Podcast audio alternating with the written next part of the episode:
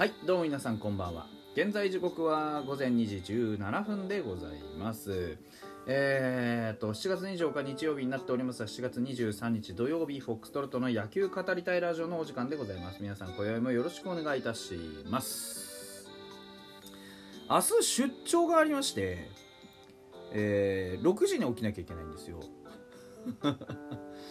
でね6時に起きて、えーいろいろこう、まあ、適当にどうせ、まあ、1泊2日なんですけど適当にね、あの荷物を詰め込んでですねで東京に旅立って帰ってくるのは月曜日になるんですけどあの全然何も準備してないんだな。まあなので、えーパッと寝てねあ早めに準備しようと思ったんですけどあのなかなかですね、えーそうも簡単にはかどるわけもなくですねこの時間に収録をしております。はい。いや眠いんですよ。だからパッと寝てね最低でもちょっと4時間は確保したいなと思ってたんです。もう4時間の睡眠時間の確保は無理なので。はあの2時半を目標にね寝たいなと思ってるんですけどね、はい、当初の予定よりも1時間押しておりますと。いうところでございます。ねまああのそういう近況報告でございました。えっとファイターズ。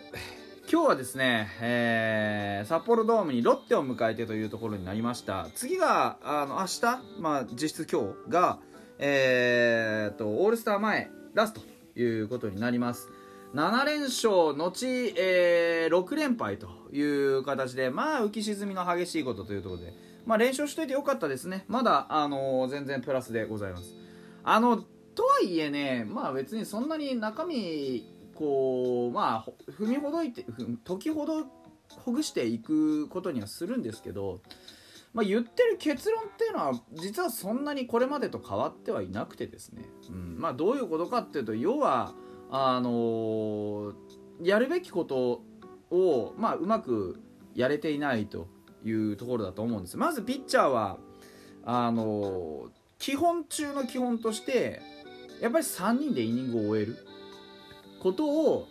まず市場の目標とすること、うん。イニングレベルでいいと思うんです。もう打者レベルで見たらあのいやうんとなんて言ったらいいの？試合レベルでゼロに抑えるとか試合レベルでそういうこうね抑えていくっていう大きなものの見方をするのはまあ悪くはないですがそれって結構難しいやっぱり、うん、でだってそれは一つ一つの積み重ねじゃないですか。例えば27個アウトを取りたいんですよと。完投を目指しますと言ってるというのであれば分かりました。じゃあそのためにあなたは何をしますか？いい球投げます。160キロは投げれないけどいいコントロールでで、えーいい変化球で投げます。っていうのって回答としては不適格なんですよね。うん。まあ、なんでかっていうといい球投げるだけで抑えられないから。うん、じゃあ何が正解かっていうと1球1球、ね、1打者1打者に対してやはりこうもっと丁寧な投球が必要なんですね。まずは目の前のワンアウトを取ります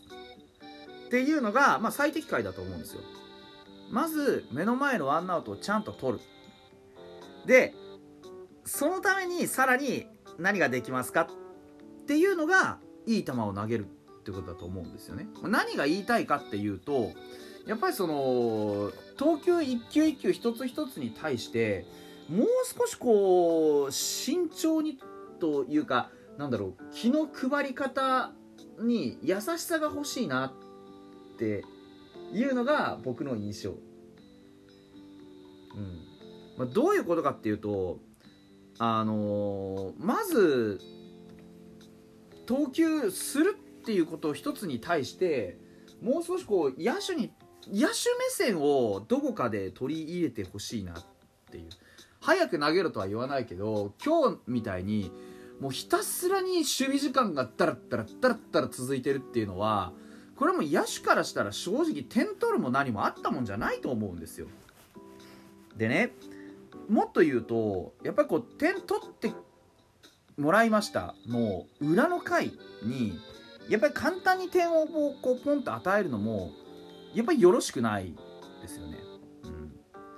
ん、だから何て言ったらいいんだろうなそういうこう野手から見てテンションが落ちるがっかりするっていうそういうこうなんて雰囲気が損なわれるみたいなそういうシーンがちょっと今うち多すぎると思うんですよね。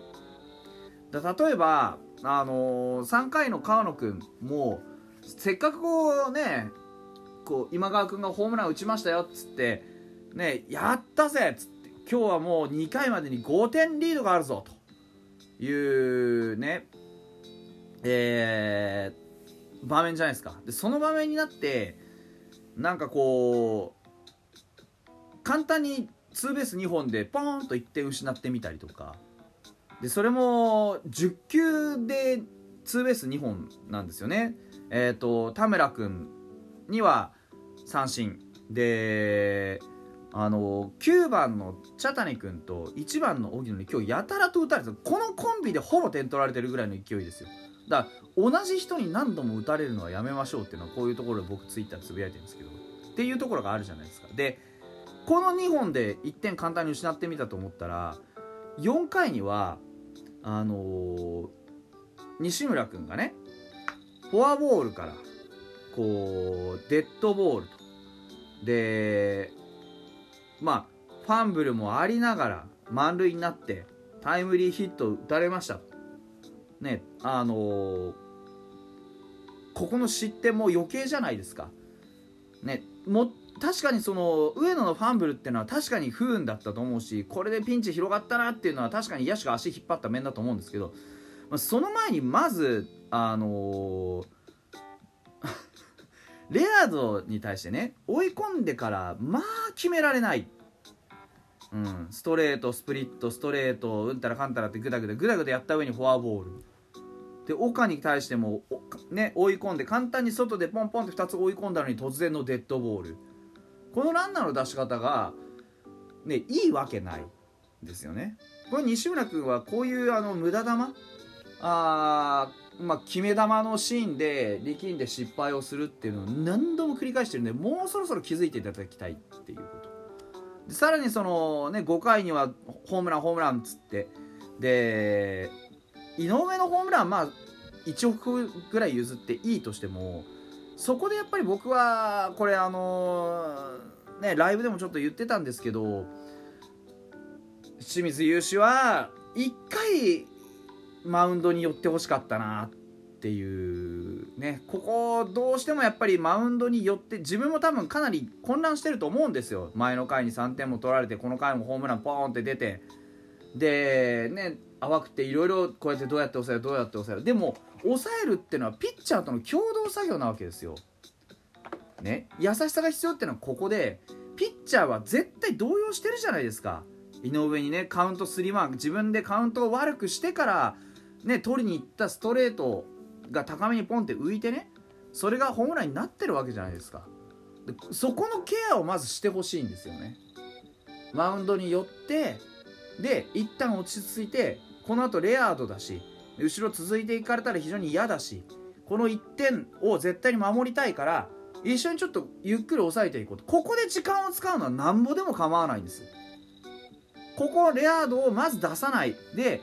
ホームラン打たれた後にしっかりとまず次のバッターを抑えて流れを切るっていうのも全然 OK なんですよ。2球目でホームラン打たれることないでしょ。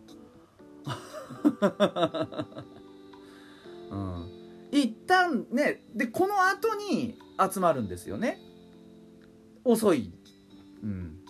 この後にマウンドにも集まった後でもう決定的な1点は取られてるわけですよ。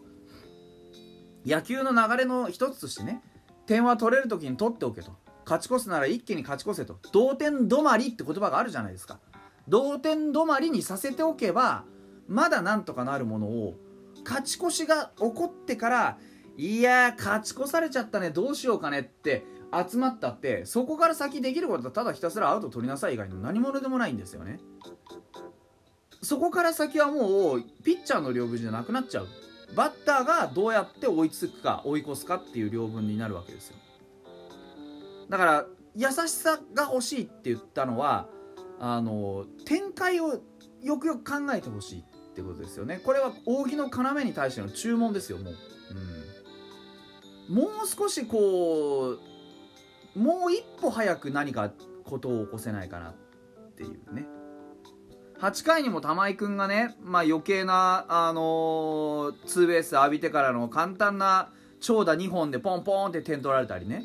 だから長打が連続で出るほぼ連続でこうポンポンって出るってことはこれってやっぱり甘いところにボール飛んでるんですよね、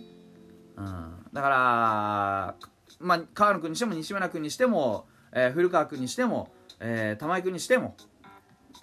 まずこう自分の軸となる球ストライクを取れる球っていうのをもう一回徹底的に磨き直してきてほしい、うん、ストライク取れないから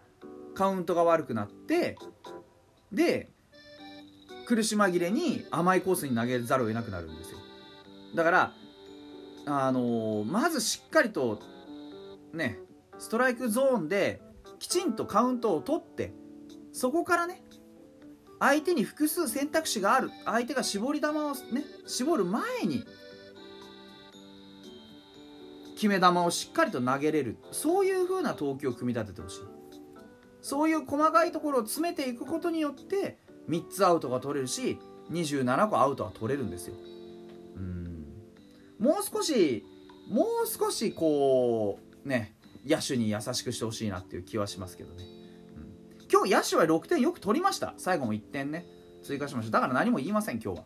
うん、野手は頑張りました。今日はちょっとピッチャー12安打7四死球はきつかったな、うん、明日なんとか止まればいいんですけれどもと。いう希望を込めて今日はこれくらいにしておきます。